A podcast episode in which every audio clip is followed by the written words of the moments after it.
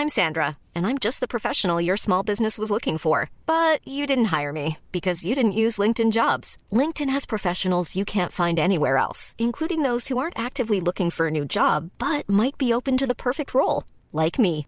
In a given month, over 70% of LinkedIn users don't visit other leading job sites. So if you're not looking on LinkedIn, you'll miss out on great candidates like Sandra. Start hiring professionals like a professional. Post your free job on linkedin.com/people today.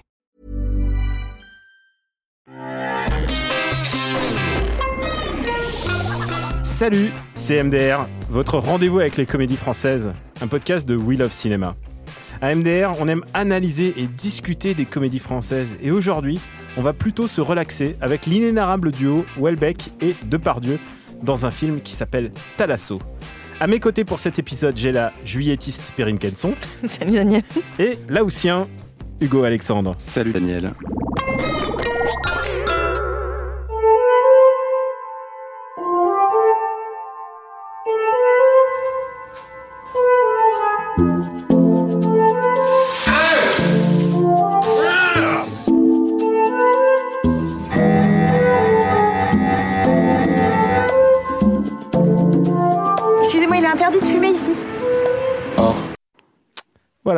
On a le résumé exact de ce qui se passe dans ce film. C'est extrêmement malhonnête.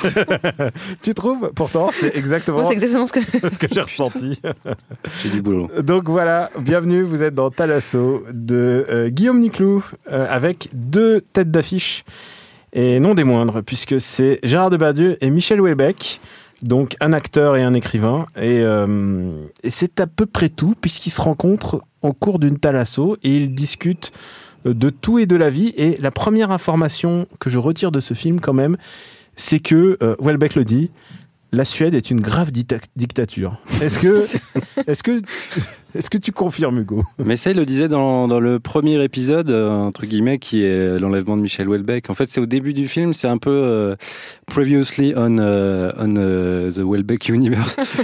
et, euh, et oui, il dit ça, ouais. Il dit que, que la seule vraie démocratie, c'est plus ou moins la Suisse.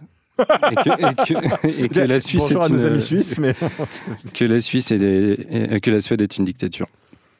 Mais bon, ça ne, ça ne, ça infos, présage oui. pas des qualités comiques du, fi- du film. des petites infos Wikipédia qu'on retrouve aussi dans ses romans, en fait. C'est des trucs à clé. ouais, fait, ouais, il est assez euh, cohérent avec, le, avec la personnalité de Welbeck, ce personnage. Et donc, cinq années se sont écoulées depuis son enlèvement, et euh, donc il se retrouve à une telle assaut. Et puis on verra aussi, il y a une espèce de d'histoire externe qui va ensuite se greffer à, à cette passionnante rencontre entre, entre ces deux euh, sémillants sexagénaires. Euh, Hugo, je crois savoir que tu as bien aimé le film, toi. Qu'est-ce qui te parle dedans?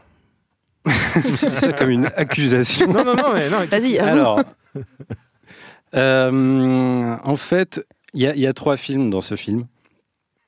Je suis bien d'accord que c'est pas une. Vas-y, vas-y, vas-y, vas-y. Il y a tout d'abord euh, Welbeck versus euh, la thalasso. Donc en fait, c'est Welbeck en thalassothérapie, on ne sait pas trop pourquoi. Et en fait, il se retrouve à, à- à expérimenter tout un tas d'appareils de torture. Et, et moi, je, je trouve que ce film est, est- est assez génial déjà parce que le personnage de Welbeck, c'est un peu Droopy Welbeck finalement. Et en fait, c'est un ou, euh, ou Galuron, c'est un personnage qui est totalement stoïque dans toutes les situations. Et je, et je trouve très drôle euh, de, de- de le mettre dans cette situation-là, notamment dans des machines cryothérapiques qui, euh, qui, qui brûlent la bite, notamment. Bon, bah, ça, c'est le premier film. Et tu sais, Qui quand tu le racontes, c'est pas mal. Quand tu le racontes, c'est précisément ce qu'il y a dans le film. Après, qui dure pas très longtemps, ça dure euh, 20-30 minutes. Ouais, mais ensuite, on le... alors, il se fait, il se met enfourné dans une espèce de truc à pied, euh, ses pieds dans une espèce de mousse qui lui donne des espèces de Robocop. Euh, et, et en fait, le, oui, c'est ça, c'est euh, oui, alors après, dans la suite du film. Je euh, veux même rajouter, Hugo, si tu me permets, c'est presque euh, Welbeck versus la Talasso, puisqu'il est complètement réfractaire. Et euh, il essaye de fumer là où c'est interdit, il essaye de boire Ouais. là où c'est interdit. Et il se, il se retrouve confronté à des gens qui, qui, qui parlent de manière pas du tout euh, spontanée, qui disent euh, je, vais vous euh, je vais vous demander de, s'il vous plaît, stopper d'arrêter de fumer. En fait, et lui, il est, il c'est un mec très, très, euh, très terrien, finalement, très, très spontané. Il se retrouve dans une espèce d'univers bizarre, presque carcéral, un peu comme dans, dans le premier film. Et euh, moi, je trouve que ça fonctionne très bien, ce, ce décalage. Bon, ça, c'est les 20 premières minutes du film. Ouais. Après, Est-ce que je peux dire que c'est celle où j'ai un peu plus ri que la fin? Euh, Ouais, non, mais voilà. dis-le. Non, mais voilà, si je veux le dire. Je veux dire, il y a- y, une blague qui m'a fait rire, c'est il y a la diététicienne, elle dit Bon, euh, votre foie, ça va plus du tout. euh, vous voyez, euh, normalement, vous devriez être en- entre, entre 50 et 80, vous êtes à 250. Et en fait, c'est son regard vide à faire. Ah. et voilà, c'est le seul truc qui m'a fait rire du film. Et. Vas-y, le deuxième. deuxième et puis il y a aussi, il rencontre dans, le- dans les couloirs un gars qui dit Je suis vraiment hyper fan de bouquins et tout, ça dure, ça dure 10 minutes. Et il commence à parler de la carte et le territoire. Welbeck, il dit Oui, effectivement, je parlais de ça. Il dit Quoi, c'est quoi la carte et le territoire? Il dit, Mais vous, avez- Et il dit Bon, euh, après, euh, visiblement, le mec connaît pas ce livre. Il lui dit quand même Vous allez me signer un, un petit autographe. Et il sort un bouquin de Yann Kefelec. et il y a la photo de Yann Kefelec en énorme dessus. Il dit Mais, mais c'est, vous là? Il dit Non, mais quand même, ça, ça ressemble pas vraiment. Les photos, ça ressemble pas toujours. J'aime bien cette phrase. Enfin, si, c'est principe d'une photo, mais bon. Il y a quand même quelques moments de fulgurance dans cette partie-là du film, qui n'est pas celle que je préfère. Moi, celle que je préfère, c'est la rencontre avec Gérard Depardieu. Où, euh, donc voilà, il, il rencontre incidemment Gérard Depardieu. Il, s- il- donc lui, il est un peu euh, empêché dans, dans, le fait de, de, de vivre sa vie quotidienne, c'est-à-dire boire du vin et fumer dans, en Thalasso. Et Depardieu, il lui ouvre un, espace de possible, puisque dans sa chambre, il fait tout ce qui est, tout ce qui est interdit, c'est-à-dire euh, picoler à fond, euh, bouffer du pâté et tout. Et euh, c'est le, comme ils se retrouvent dans cette chambre et ils se mettent à parler de, de tout de, et de rien pendant une grosse partie du film. Et moi, j'adore ça parce que euh, il y a une sorte d'ambiguïté entre entre les personnages qui sont qui sont présentés dans le film et les vrais, Welbeck et Depardieu. Et en fait, c'est totalement de l'impro et c'est une vraie discussion entre Welbeck et Depardieu. Qui, et qui sont des personnages qui sont un peu un peu pestiférés. Euh, D'ailleurs, il y a un gars qui, qui leur dit pendant le pendant le film, vous êtes, la honte de la France. Enfin, il y a une espèce de réaction. On ne sait pas trop si si ça les touche ou pas. Et il y a notamment une, une discussion avec Welbeck et Depardieu sur le sur la religion et sur le sur la, sur la mort, sur euh, sur la réincarnation. Et à ce moment-là, Welbeck part totalement en vrille, il se met à il se met à pleurer et tout. Et en fait, ça m'a bouleversé cette scène. C'est euh, Ah oui, parce que Welbeck parle souvent des, des gens qui, qui ont disparu, en fait. Ouais, et euh, il en a jamais vraiment parlé et, et- et jamais comme ça. Et il parle de sa grand-mère et, et vraiment il part dans un truc. Alors ce qui est, c'est qu'ils sont totalement torchés l'un et l'autre. Et en face, t'as Depardieu qui qui est désolé quoi. Il sait pas comment réagir. Tu- Il y a vraiment une, une, une vie là-dedans. Enfin, il y a des, des il y a Depardieu et Welbeck comme je les ai jamais vus. Et euh, bon, c'est pas la partie la plus comique du film. Il y a aussi plein de scènes très drôles et qui, enfin moi, je trouve que c'est deux mecs très drôles et brillants. Donc euh, j'adore cette partie-là.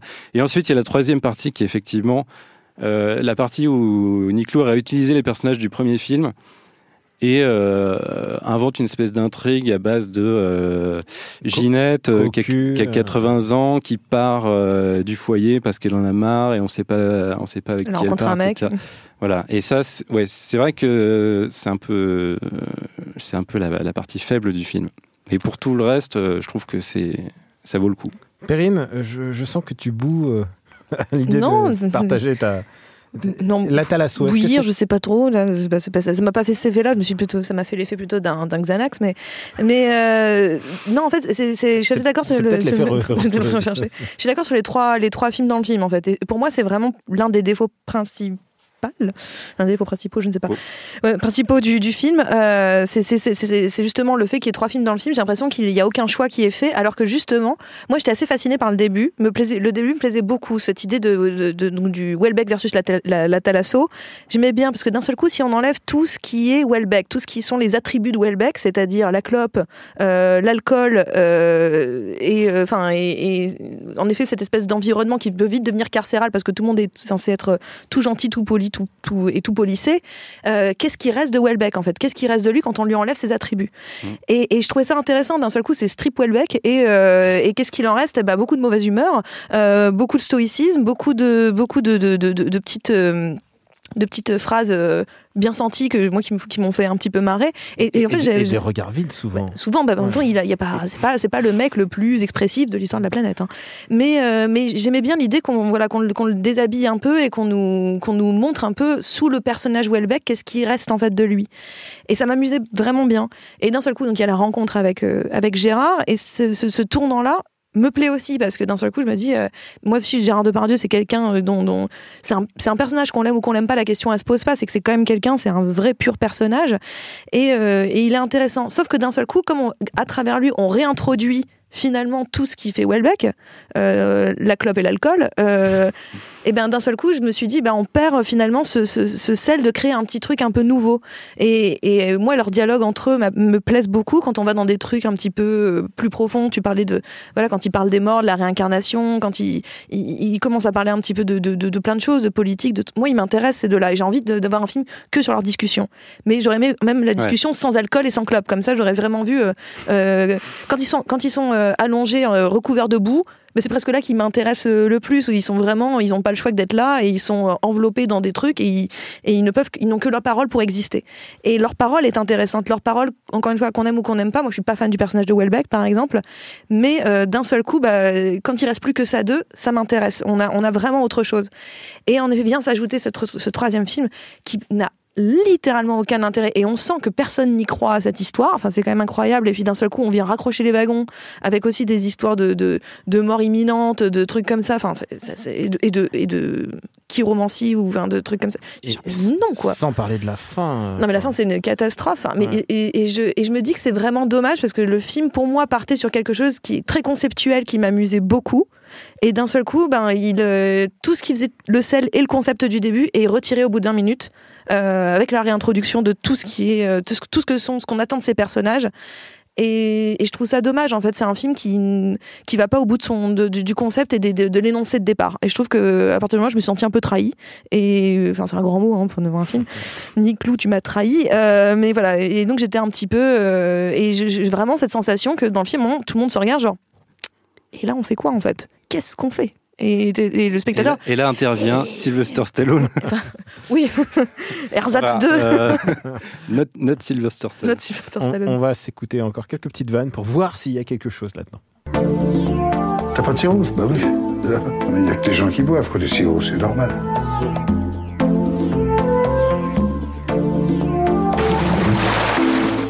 J'aurais dû me présenter aux élections finalement. Je pensais pas que Macron ça allait se casser la gueule aussi vite. Toi, t'en as, Michel, des hémorroïdes Voilà, c'est les hémorroïdes. Alors tu peux te dire que c'est malhonnête, mais je suis désolé, c'est ça le film. hein. C'est des, gens qui- c'est des vieux qui parlent de leurs hémorroïdes. T'es devant, t'es devant ta, ta page blanche. Il y a- T'as Michel, euh, Michel Houellebecq, Gérard Depardieu. T'écris forcément, toi t'en as, Michel, des, des hémorroïdes. Et tu veux savoir la réponse. Alors, Et le, truc, c'est que Michel, il répond à toutes les questions, en fait. Il est très premier il, degré. hein. Ouais, il est très premier degré. C'est-à-dire, il peut se passer n'importe quoi autour de lui. Houellebecq, il va toujours répondre honnêtement, spontanément. j'ai une, C'est- j'ai une vraie théorie. Je pense qu'ils l'ont drogué avant qu'il vienne et il est là sans son consentement.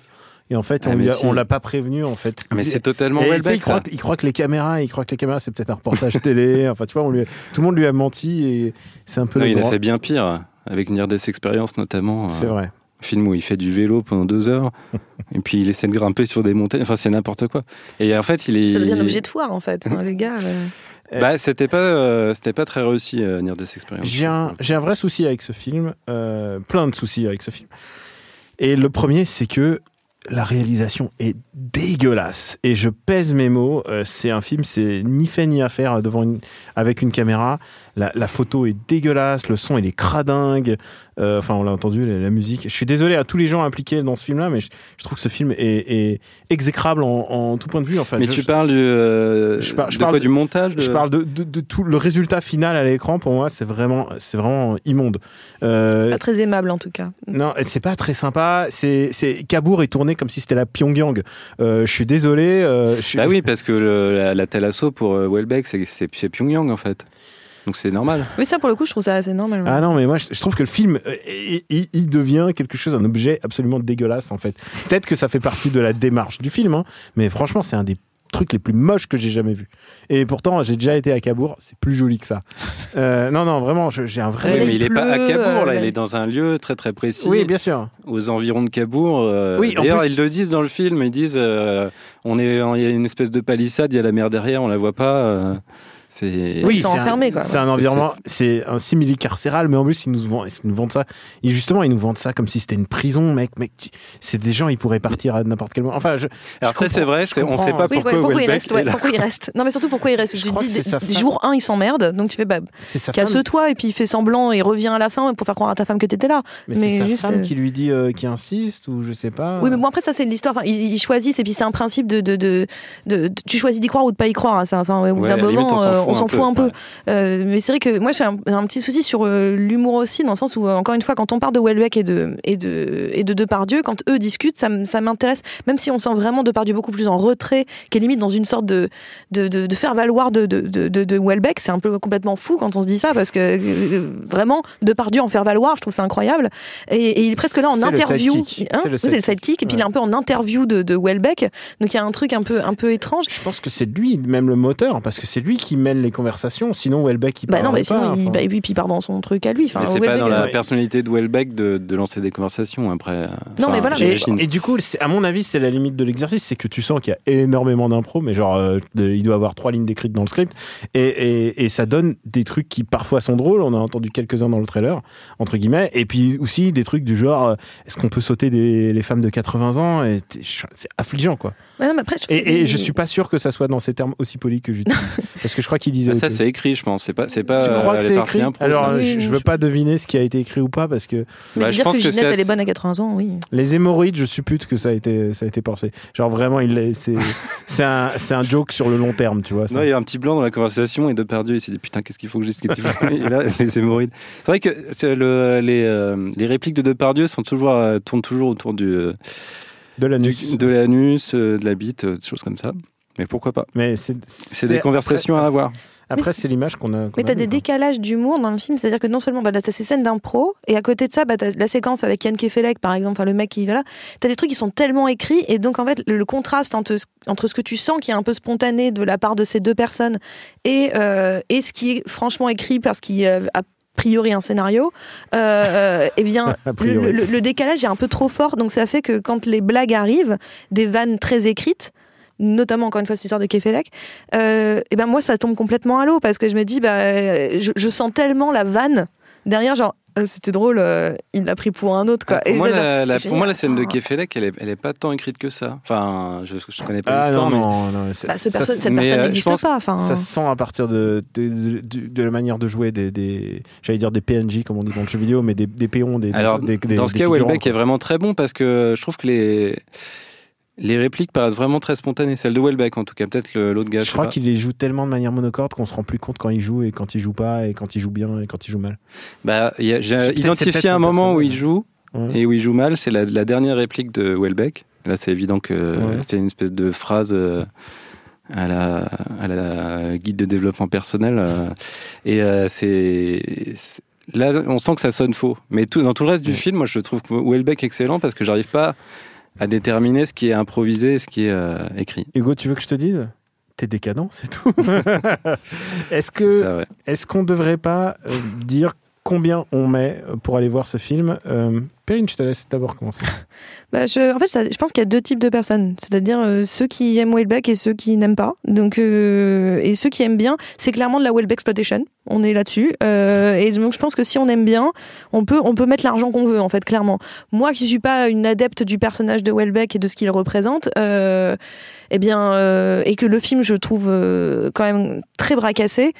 Euh, je, je, mets- je mettrais, mais je mettrais 50 centimes parce que j'aime bien voir Depardieu. Donc Ok. euh, voilà. Je, rationnel, je, je te suis là-dessus. Euh, Hugo, toi tu mets le tarif plein. Toi t'as kiffé. Je vais être rationnel aussi, je l'ai vu deux fois. Donc c'est 20 balles. Mais après, c'est vrai que c'est pas un film qui vaut 20 euros. C'est je- c'est justement parce Ah, que moi, moi, je, moi, je suis la- le cœur de cible. quoi. Mais euh, Ah, t'es- ouais, non, t'es mais moi, Welbeck je, moi, sexuel, moi, hein. je mets 20 euros. Sexuel, c'est beaucoup dire. Non, mais Welbeck, sexuel, c'est un fan de Welbeck. Ah ouais, Euh, pour ça. ma part, je, je reste dans, le, dans ta fourchette euh, entre 50, et un- 50 centimes et 1 euro. Euh, parce que c'est vraiment horrible à voir. Et surtout, je, je vais parler en temps ressenti, euh, c'est 1h30, mais Ouais. c'est 1h30 qui a l'air de durer euh, 3, heures, euh, 3 heures à Pyongyang. euh, C'est c'est quand même chaud. Donc euh, voilà, euh, de- on va peut-être faire des, quelques petites recos. Je suis sûr que tu as une reco euh, bien, bien, à propos, euh, Hugo. Ouais, bah, je suis resté dans le, dans le concept des, acteurs qui jouent leur propre rôle. Et euh, je vais conseiller The Trip de Michael Winterbottom, qui est un film anglais de 2010, euh, avec Steve Coogan et Rob Brydon, donc ils sont pas très connus euh, par chez nous, mais en, au Royaume-Uni, ils sont, des. Il y a notamment Steve Coogan qui a fait une, une série géniale qui s'appelle Alan Partridge, que je vous conseille aussi. Et donc c'est euh, le pitch, c'est Steve Coogan, euh, qui est un comédien euh, qui, doit, écrire une série de chroniques gastronomiques. Et pour ça, il, a prévu un road trip à travers l'Angleterre dans des restos gastronomiques avec sa compagne. Sauf que sa compagne fait faux bon au dernier moment parce qu'ils sont un petit peu en froid. Et donc il se retrouve à, devoir très vite trouver un, autre compagnon pour son, road trip. Et il trouve personne. Il se retrouve avec Rob Brydon, qui est un humoriste gallois un petit peu... Un petit peu exalté, euh, qui passe son temps à faire des imitations et tout, qui, qui, est, qui est vraiment relou. Et donc en fait, ça raconte ce, ce road trip et euh, c'est principalement des conversations entre ces deux gars euh, qui, qui, qui, font des imitations. Il y a une scène où, où, où c'est une sorte de battle d'imitation de Michael Caine. et, et, voilà, donc c'est faut adhérer au personnage parce que c'est vraiment que eux deux qui discutent pendant pendant deux heures.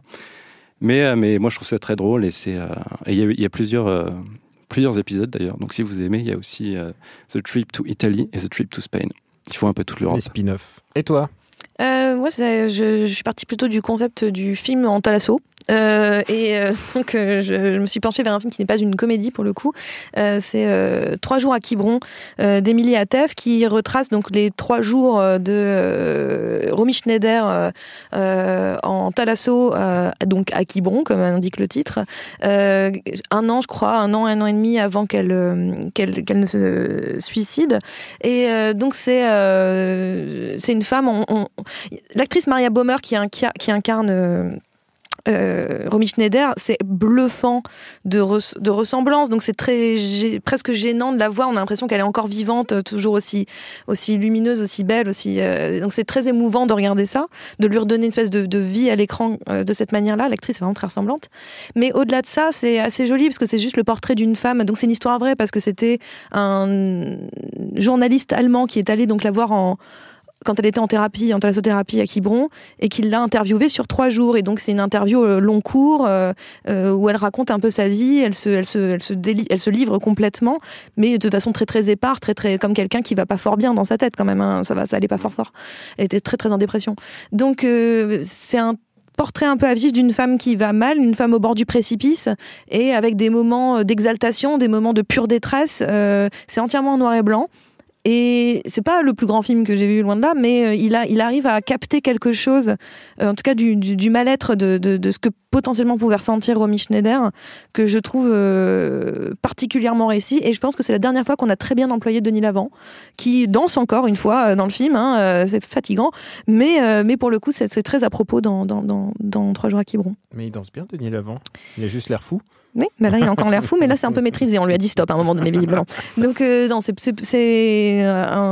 ce sera pas la plus grosse marade de votre vie loin de là, mais par contre c'est un un très très joli film et voilà pour les pour les Romy Schneider euh, fans aussi. Mm.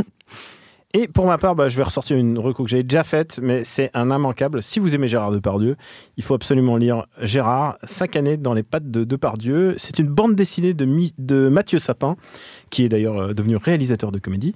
Et et de quoi ça parle? Bah, C'est euh, Mathieu Sapin qui a littéralement euh, euh, passé son temps avec euh, Depardieu. Il a suivi en Russie, en Ukraine et dans des petits bleds paumés. Et c'est la preuve qu'avec un mec aussi extraordinaire que Gérard Depardieu, il n'y a aucun doute là-dessus, on peut faire des choses absolument géniales. Et je trouve que cette BD, il a réussi à vraiment toucher du doigt le génie de Depardieu, c'est-à-dire ce qui fait que c'est un authentique mec complètement barré et un vrai mec, un vrai mec passionné. Pas juste amoureux de Poutine, comme nous l'a rappelé Talasso. Merci à Solène, notre thérapeute à la technique. Pour nous retrouver, c'est MDR sur Apple Podcast et toutes les applis dédiées à cela. Merci de vous abonner, de laisser des commentaires et même d'en parler autour de vous. Ce dont vous pouvez parler autour de vous, c'est que MDR va être en live le 4 septembre sur la chaîne Twitch de Binge Audio, donc twitch.tv slash Binge Audio. Je crois de mémoire que c'est à 19h le 4 septembre, donc soyez là, on sera là avec des compagnons pour bah pour parler euh, pour parler de quoi? Qu'est-ce que c'est MDR Qu'est-ce que c'est nos, nos les pires trucs qu'on a vus pour MDR Qu'est-ce que c'est les meilleurs trucs qu'on a vus pour MDR L'ambiance risque d'être bonne, donc euh, soyez là, ça sera en live sur, euh, bah, sur la chaîne de Binge Audio. La semaine prochaine, on se donne rendez-vous pour une nouvelle comédie. J'espère qu'on va bien se marrer. À bientôt.